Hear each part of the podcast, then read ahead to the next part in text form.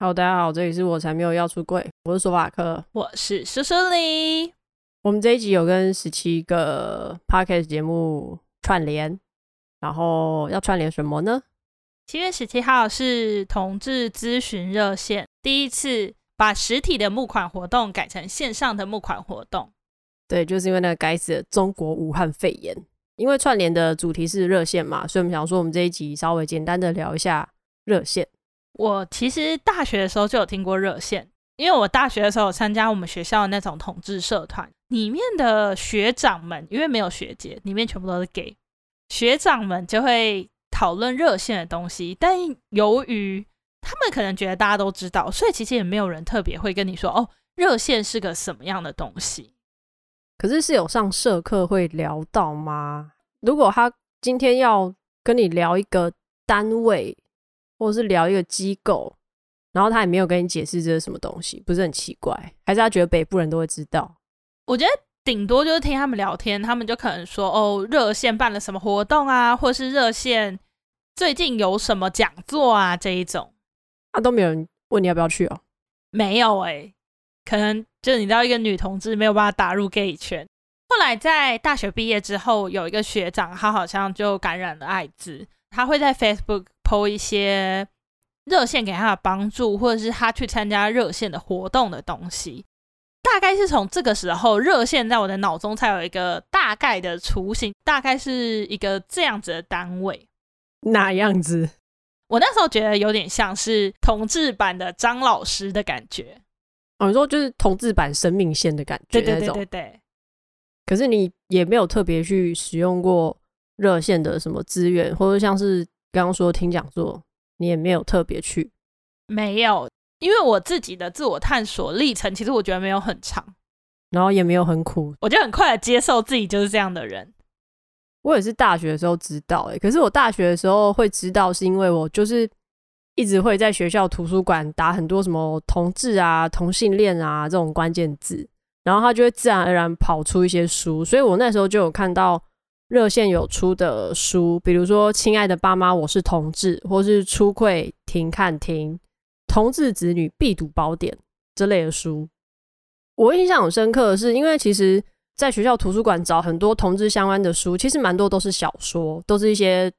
所谓创作出来的故事，反而是热线出的这样子，比较有一种工具书的感觉，你知道？我觉得会有一种很实际的，觉得说，哎，我好像如果今天要真的跟比较是长辈或是家人、爸妈出柜的时候，我好像有一个参考的范例，有一个依循这样子。虽然说我并没有因为看了这些书就很有勇气的跟我爸妈出柜，但是会。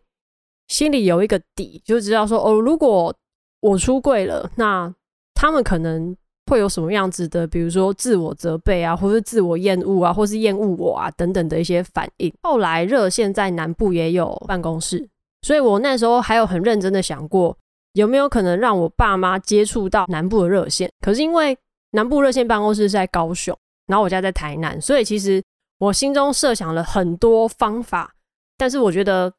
我也不太可能跟他们说，哎、好，我们走一天，我们去高雄玩，然后玩的景点有热线办公室，这样也是蛮奇怪的。我觉得他并没有在行动上有帮助到我什么，可是我觉得在心灵层面还是有一些支持的功用在。因为其实这些书他也是特别写给你们这种人看。哪种人？说清楚哦。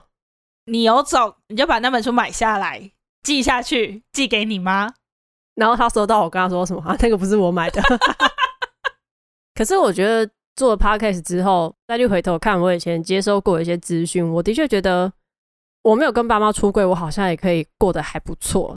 我觉得在你知道有哪些社会资源或者是社会支持，你有办法运用之后，还是可以让自己过得蛮开心的。社会支持这一部分，我觉得啊，虽然说现在我好像也不太需要这些资源。或者是说，其实我很接受自己嘛，那我其实可能也不会因为别人对我的质疑而去责怪自己，所以热线的电话对我来说好像并不是这么会使用到的东西。但我觉得你一生之中一定会有一些时刻让你觉得很痛苦，像公投那个时候，我就觉得热线的很多资讯啊，或者是他们有做很多安抚大家的行动，我觉得都让我自己觉得很温暖。你之前不是说公投之后，热线有召集大家在二二八公园嘛？嗯，就是也是算是聚在一起喊话安慰大家。如果那时候没有热线，你会做出些什么奇怪的事吗？是也不会，可能就在家痛哭。我只是从在家哭改成在二二八哭，但是在那个地方哭，你至少是一种有人陪你一起，而且会有被安慰的感觉。你在家可能就是脑子都是那些很不好的情绪啊，很不好的对这个社会的不满啊，就是你知道一些很反社会的东西，在那个地方你。的哭有一部分也会是因为他们的安慰，因为这些人在，而你觉得很感动。啊，请问你那时候你的朋友们都在哪？哦，我有个朋友，他下班从板桥骑机车跑来二二八陪我。就你知道那个时候，虽然你在做捷运的时候，你觉得干这些人都互加盟，就觉得每个人都给我投同意，然后觉得就是很恨这个世界。但那时候到了二八，就你只要看到一堆同性恋们。你就会觉得不是只有你一个人在孤军奋战的感觉。虽然不知道大家到底有没有实际使用过或接触过热线的资源，但是如果你有去过同志游行的，应该多多少少都还是等同于你有跟热线接触到的感觉。那我觉得不管没有用到都好啦，但是至少你知道，如果你今天有需要的话，有人在，或者是你的朋友如果需要的话，你也可以告诉他。对，而且我觉得有时候。因为我知道有一些人的个性，像苏苏雨的个性是很难开口请别人帮忙的。但我反而觉得，如果你今天既然知道真的有那个资源在那边的时候，我觉得就矜持啊，或坚持丢掉。我甚至有看过有人是失恋也打到热线，会不会太惨？或许就是因为他觉得打到一般的可能一九九五那种还要再出一次柜。哦，我懂。可是你打给热线，你可以很自然的跟他说：“哦，我男朋友怎么样怎么样啊？”你也不会去经历那个“哦天啊，我现在不知道这个人对同志的想法是怎么样的”那种害怕。我觉得热线还有一点很厉害的地方，其实它服务的就不只是同志，像你刚刚说嘛，艾滋，然后其实跨性别，它有慢慢的从好像只有同志，然后到真的很多元性别。我那天查资料的时候，其实有看到他甚至有专门为同志的父母开的一条专线。哦，我知道同志父母咨询，它里面是真的会有有这些经验的同志父母去跟这些可能还不知道该怎么办的父母们去聊这些事情。所以，其实比起我们跟那些长辈聊天，可能会更有用。所以我下次应该，我妈问我说换什么工作，我就名片上面，然后是贴那个电话，然后说，哎，有事千万记得要打到办公室找我。你可以试试看，然后接起来就傻眼，不要造成人家的困扰。你知道你这样是浪费资源吗？哦，对不起，不要学我，不要学我，我乱讲话了。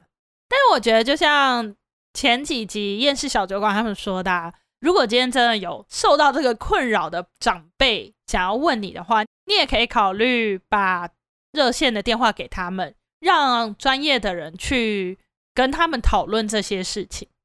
这一集就是真的浅谈一下我们跟热线的缘分。我觉得某个部分对我们来说算真的是好事啦，就是我们并没有真的因为太多的负面的东西，所以可能需要到这项资源。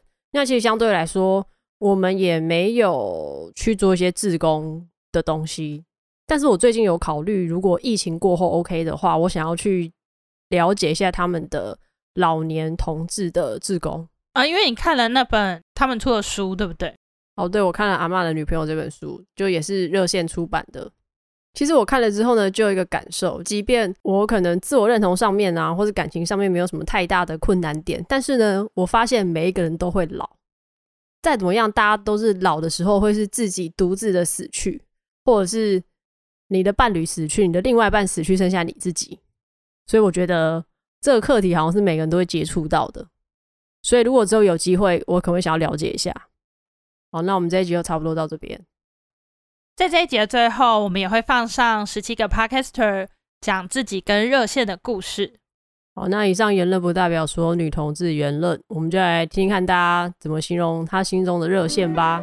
为你的不平凡骄傲，希望台湾成为一个不平凡跟平凡都一样好的地方。为你的不平凡骄傲，我希望台湾成为一个百花齐放的社会。为你的不平凡骄傲，希望台湾成为一个不用出柜、不会有人因为做自己而受到压迫的地方。为你的不平凡骄傲，我希望台湾成为一个接纳多元的社会。为你的不平凡骄傲，我希望台湾成为一个没有标签的社会。为你的不平凡骄傲，我希望台湾变成。一个不用再为自己的爱而担忧的国家。Hello，我是没空老娘忙着的 YY。二零二一年的现在，我们正经历着非常严峻的疫情，在许多人生计受创的同时，仰赖捐款的非营利组织也受到了很大的冲击。台湾同志咨询热线是台湾第一个立案的同志团体，自一九九八年成立以来，今年是热线第一次需要取消实体的募款感恩会。而这个感恩会是热线一年当中最重要的募款场合之一。取消实体感恩会带来的经费短缺，将造成热线在推动同志权益保障以及社群支持的工作上遇到许多阻碍。身为一个女同志，在青春期曾经因为性向担心被父母赶出家门，而在上网寻找支持资源时，第一个看到的就是热线。相信对许多同志来说，热线的陪伴都是不可或缺的力量。我是两人十号的十号，从以前念书时，身边就有很多同志的朋友，也因为是朋友，所以也一同经历过了许多快乐或悲伤的事情。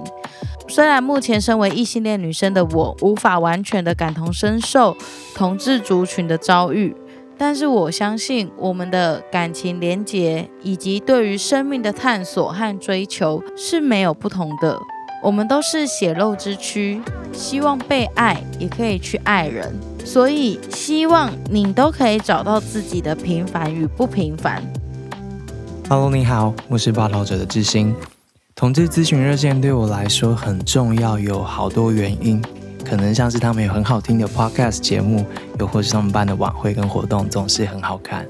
或者是在采访的时候，他们给我的答案总是非常的专业而且精确。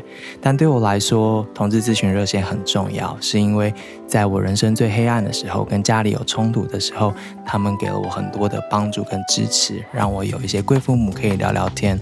他们打电话给我，留电话给我，让我随时需要的时候都可以跟他们在通电话，然后去听见那一些我不知道，但是我心里很想要听见的事情。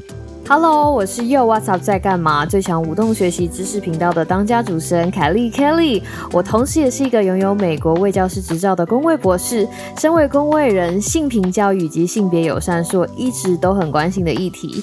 呃，事情要讲到我在美国留学的时候呢，其实我非常幸运的进入一所性学研究很强的学校就读。虽然性学研究不是我主要研究的主题，但是我们整个学校的风气啊，整个学校周围社区对于多元文化、自由包容的这个氛围，除了开启我对于台湾性平教育进程的关注之外，也进而开始了我在 PTT 甲板跟拉板的板友之路。这些年来，一直看到热线针对不同议题提供不同。不同的工作坊啊，以及大大小小分享活动，其实我内心真的非常的感动。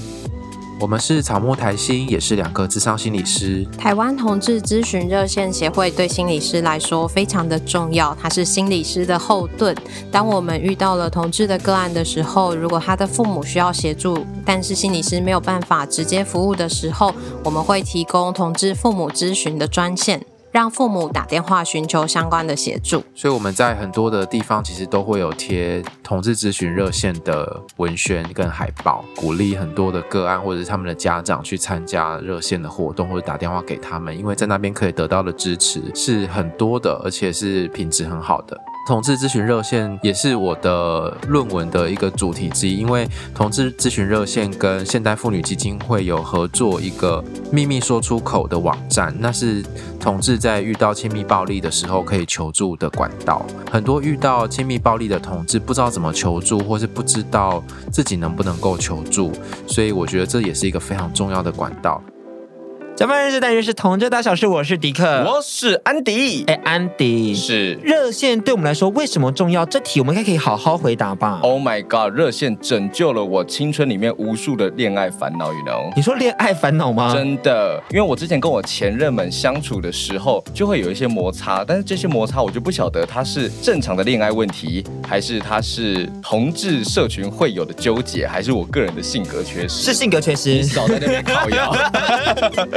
就是说。我面对这些烦恼的时候，我就会羞于跟旁边的亲朋好友启齿，那我就会速度打电话到我们的热线小组的志工那边去，就是有跟他们倾诉烦恼，也获得了很多解答。但讲真的，我觉得在青少年时期，这个情爱关系真的会让很多人感觉到迷茫困惑，特别是如果说我们还有遇到性向上的差异，嗯、其实很多人可能会想说，那我要怎么样去跟别人开口去寻求资源以及协助？是，因为他们可能会觉得说，哇，你好不正常哦，你干嘛？要去喜欢一个男生，嗯，这是我在你知道青少年时期有遇到的问题。但是我觉得热线的存在就让我们知道说，其实你并不是不正常，而你只是不平凡而已。对，并不是说你自己所拥有的跟主流价值不同，你就应该隐身、降低自己的声量，或者是销声匿迹。其实每个人所拥有的都是很特别、很特殊的，你应该去拥抱这样子一个特别的自己。Hello，你正在收听的是鬼岛之音举办的 Z 色派对，我是你的 Party Host Zukin 张竹晴。跟大家分享一个好消息，七月十七号是台湾同志咨询热线一年度的感恩会。每一年的夏天，热线都会举办感恩会，但今年因为疫情的关系，只好改成线上。不过邀请大家在七月十七号晚上七点上线参加这个破天荒的线上感恩会。Hello，我们是我才没有要出柜，我是索法克，我是苏苏里。我很感谢我身边的社会支持，让我在同志的身份上没有经历很大的挣扎。但我相信还是有很多人在找寻自己的路上感到无助，热线就是这个时候可以陪伴大家的好朋友。我跟热线最大的一次接触，就是在同婚公投后，热线召集大家在二二八公园集合，互相取暖，对大家喊话，给了那时候连坐捷运都在哭的我很大的支持与安慰。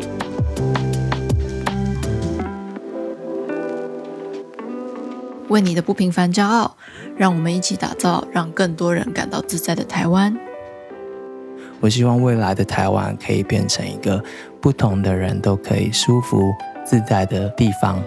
为了你的不平凡骄傲，我希望台湾成为一个跨域多元文化而且兼容并蓄的国家。为你的不平凡骄傲，我希望台湾能成为一个见怪不怪、包容各种独特存在的地方。为你的不平凡骄傲，我希望台湾成为一个所有人都能自由的地方。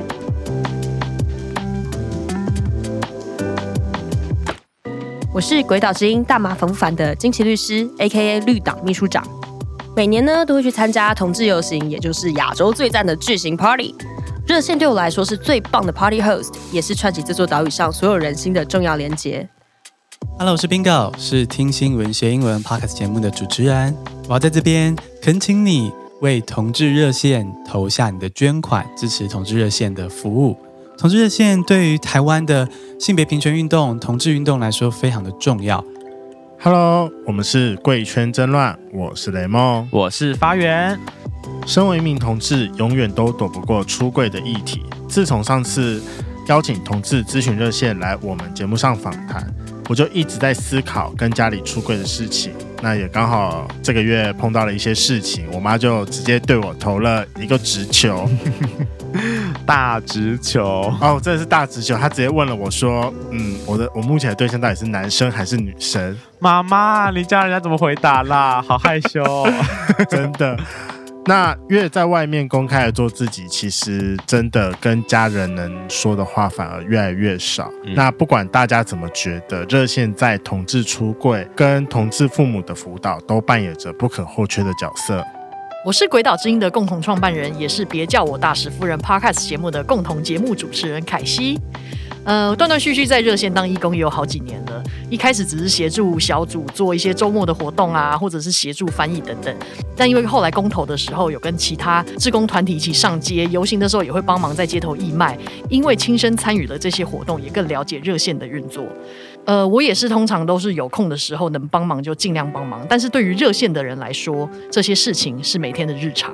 热线的员工不多，但是要做的事情非常非常多。他们也必须整合各界的资源，把同志的权益不断地往前推进。对我来说，热线不只是站在第一线的斗士，同时也是幕后的推手。你们辛苦了。大家好，我是 Podcast 亲爱的汉人雅卫。由于另外一名伙伴巴黎呢还在服役，没办法一起录音，所以就由我来跟大家讲有关于台湾同志咨询热线与我们之间的连结。几年前，其实我跟巴黎就有参加过一次热线的原住民同志聚会，才让我知道原来同志咨询热线也有在不同族群议题上也有关注。在二零一三年的时候，来自台东的反同势力就曾经讲过说，同性恋、双性恋、跨性别者伴侣领养小孩。会带来更多不不稳定性，增加社会成本，使目前已经错乱的性别教育雪上加霜，影响下一代的两性观念。二零一四年，同样也是自称原住民代表的反同方，曾经也表示，社会上有那么多弱势问题要处理，你用了那么多力道去帮助同志，那其他的弱势团体呢？无独有偶，二零一六年的时候，孔文吉也讲到说，先好好尊重我们原住民。我们再好好尊重同性恋。那很明显的，这些人基于保守的宗教价值观才讲出这些话的。但这样的言论才是真的强害了原住民文化，因为他们紧抓着单一文化模式的想象，强硬加注在每个部落、每个族群。单配偶制的历史其实并不长，但同性之爱却是放诸四海皆有的。而人类历史中的同性恋，更是在不同文化中有不同的位置和定位。曾经有崇高的，有宽容的，有验证的，也有迫害的。但这只告诉我们一件事实，就是这一切都在变动，都可以变动，没有什么是亘古不变的真理。而我们选择包容，选择接纳，选择平等的看待彼此。因此，原住民同志的处境绝对比一般同志更为艰难，因为这个两个身份的加成之下，不只要面对原民文化失根和认同问题的焦虑。在性倾向上，更是面对宗教和保守势力下成为最艰难的群体。我们还有很长的路要走，但我想要跟所有原住民同志朋友说：你必须为你的不平凡骄傲，因为有我们，才能让台湾成为一个货真价实、多元包容的国家。我是体育周报的 Lori，热线一路走来，为众多同志遮风挡雨。我是体育周报的佩。热线是台湾第一个立案的同志组织，也因为热线站在我们前面，支持今天的我们勇敢做自己。热线努力为台湾同志争取权益，现在换我们为热线贡献心力。Hello，大家好，我是五楼室友的一八八。Hello，大家好，我是五楼室友的 Mas。不知道大家有没有听过，就是同志咨询热线，它这个协会对呃同志呢非常的重要，它做了很多同志相关的推广啦。那它有一些服务是，比如说你你有一些跟同志相关的议题或问题，或者是你需要一些陪伴，都可以打电话去得到一些帮助。其实我身边有很多，真的有很多朋友都曾经做过热线的义工，就是去那边接听电话啊这种的。如果你有任何对于同志呃想要了解的，或是如果你身为同志，或是你不是。是同志等等，或者甚至呃，如果你是父母，然后你遇到你的子女是同志的时候，你该怎么解决或了解的话，其实你都可以打电话给热线。Hello，泰哥，我是鲍某，我是花一万五的史实。热线第一次出现在我的生命里，大概是在高中的时候吧。当时我们学校的魏老师，他叫文老师，他邀请了热线到我们学校去做演讲。感谢热线以及温老师，他让我知道说，其实自己并不孤单，其实同志就生活在大家的身边。非常感谢热线以及温老师，虽然我是个普通人，但真的让我的生活变得不平凡。嗨，大家好，我是润南的润的润滑一男孩。同志咨询热线已经成立二十几年，然后他也是陪伴着我一起长大。我记得我高中出柜的时候，就是看着热线出版的《亲爱的爸妈，我是同志》这一本书，然后才一点一点慢慢的鼓起勇气，去想象一个爸妈能够理解我，而且认识我的未来。我同时也把这本书呢，默默放在桌子上面，希望爸妈可以看到。我在当兵的时候，也曾经遇过一件事情，就是我下部队的地方是在一个宪兵指挥部，那那时候一切都还搞不清楚状况。辖下的部队呢，就有一位弟兄，他因为跳楼而走了。身为新辅士的我，看了他的大兵日志，还有这个写在小本本里面的文字，原来才知道说他也是一位同志，而且才刚认识了一位心仪的对象，两个人讨论着下周什么时候要去看哪一部电影，喜滋滋的。但是他等不到那个时候了，因为在部队里面，他的比较阴柔的特质，而常常的被欺负，他受不了了。那时候的我好难过哦，但也还好的是，长官其实都能够理解，也觉得需要被改变，所以透过了我联系了热线，报了好多箱的认识同志手册，一本一本的发放到每一个营、每一个连里面。后来我也知道热线有机会进到国防大学里面，对着未来的军官讲解什么是 LGBTQ，并且提供正确的资讯。我们现在回头看。过去的二十年来，我们是如何走过来的？但是所有的改变都不是自然而然发生，是有好多人、好多团体、好多义工，在不同的角度和领域努力，才有可能带来改变。很多人会说我的节目很温柔，会得到知识和能量。我常常觉得，那是因为我在长大的过程当中，就是有好多人的善意陪着我一起长大。当我越长越大，有能力、有能量、有勇气的时候，就不可能也不应该独善其身。为你的不平凡骄傲，为你的不平凡而骄傲。我希望台湾可以成为一个为自己不平凡而骄傲的国家。希望我们都可以在台湾为大家打造一个可以好好活下去的空间。为你的不平凡骄傲，为你自己的不平凡感到骄傲。也希望台湾成为一个可以让不同的性取向或拥有不同情感需求的人都可以自在生活的地方。我希望大家都可以为自己的不平凡而感到骄傲，然后也同时希望台湾可以成为对于同志更友善的一个国家。为你的不平凡骄傲，我希望台湾成为一个永远不需要出柜就能够挺胸自信做自己的美丽新世界。为你的不平凡骄傲，我希望台湾成为一个自在、包容又性感的国家，小小的、美美的。为你的不平凡骄傲，我希望台湾成为一个玫瑰少年也能自在欢笑的国家。台湾同志咨询热线是台湾最大的同志倡议团体。那热线做很多事情，包含电话咨询服务啊、教育、演讲、性别政策推动等等，非常非常多。那二十年来，热线为台湾做了很多平等和多元的努力。热线是我的第二个家，在这边我认识很多美好的人，可以很自由的做自己，找到很多勇气。老实说，我的博士论文也是因为热线才能完成的。所以呢，当我在捐款的时候呢，就不小心把五百元打成五百期，所以我就决定要捐五百期的月捐给热线了。你不用像我这么强，也可以用力捐下去哦。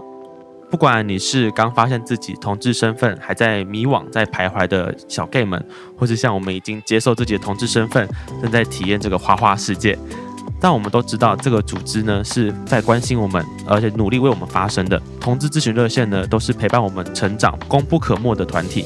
那也邀请大家在自己的能力范围以内，不吝啬的捐款，帮助这个组织，也帮助更多寻找认同的小 gay 们。诚挚邀请关注平权的你。如果有余力，可以捐款给热线，为打造一个对同志以及各种多元身份更友善的社会尽一份心力。邀请你一起支持热线度过疫情，在你收听的当下到七月十七，少吃一份宵夜就可以维持热线的电话和网络线路畅通。台湾这片土地上，因着多元的族群而有丰富的文化。这个世界上，因为有着多元的性别而有珍贵独特的生命，就好比山谷里姹紫嫣红的艳放花朵，广纳百川的大海，百态纷呈的森林，因为不平凡才那样美丽。请大家支持同志热线，捐款支持他们的理念。每一个人都可以用不同的方式参与其中，有力的出力，有钱的当然要出钱喽。今年的线上募款将在六月九号到七月十七号进行。呃，我自己每年都一定会参加热线的募款晚会，并且捐款。那今年也不会例外。你也可以跟我一样，两百块不嫌少，一百万不嫌多。现在就点我们的 show note 连接，查看捐款详情。你手中小小的钞票就是平权路上最坚实的砖头，让我们每个人用自己的力量去盖成台湾最坚实的灯塔，去照亮每一个迷惘的灵魂。甲板日邀请你参与这次热线的线上募款以及线上募款感恩会，一起用行动改变未来。这也是热线从一九九八年到现在第一次无法与实体的活动举办募款的感恩餐会。我在这边也想要邀请大家，如果有能力的话，可以捐款给台湾同志咨询热线，一千块不嫌多，两百块不嫌少，拜托大家多多支持，让台湾可以有更多的力量去支持每个不平凡的孩子。一定会有更多人，他们也更需要我们的帮助。那所以就希望大家都可以呃踊跃的捐款给热线，让他们可以协助把你的爱、把你的关心呃发挥到更大的效益，然后让台湾真的能成为对于同志友善非常好的地方。不管你是同志也好，还是异性恋也好，只要你对这个议题想要出一份力，都可以借由这个活动去捐款给台湾同志咨询热线协会，希望台湾可以在平权这条路上越来越好。今年大家都不好过，但如果你还有余裕，很希望大家能够一起捐款，让台湾某个角落的小 LGBTQ 们能够求助，让同志父母们可以获得资讯，让更多人认识自我，也让台湾社会学会尊重，让学校里的老师不再复制刻板印象，也让疾病和性不再被污名。捐款的链接就在节目的资讯栏里面。我们一起动动手，让台湾的社会更进步。如果你也喜欢每年上街一起开同学会，希望你可以一百块不嫌少，一千块不嫌多的一起抖内下去，替下一次的巨型派对多买两颗气球或者是一台检讨车。正在聆听的你，不管你是同志，你是异性恋，不管你是怎么怎么样不同的人，一定要为你自己的不平凡骄傲。就是在你的身上一定有一些跟社会大众某种就是大众路线不同的地方。你可能有一些你自己觉得好像奇怪的地方，那个奇怪其实是你的不平凡，是你应该要骄傲的点。那我希望台湾可以成为一个，嗯、见怪不怪，不会大惊小怪的一个国家。我们可以看到别人的不同，看到别人的不平凡，就懂得去欣赏，然后呢，也以他为荣。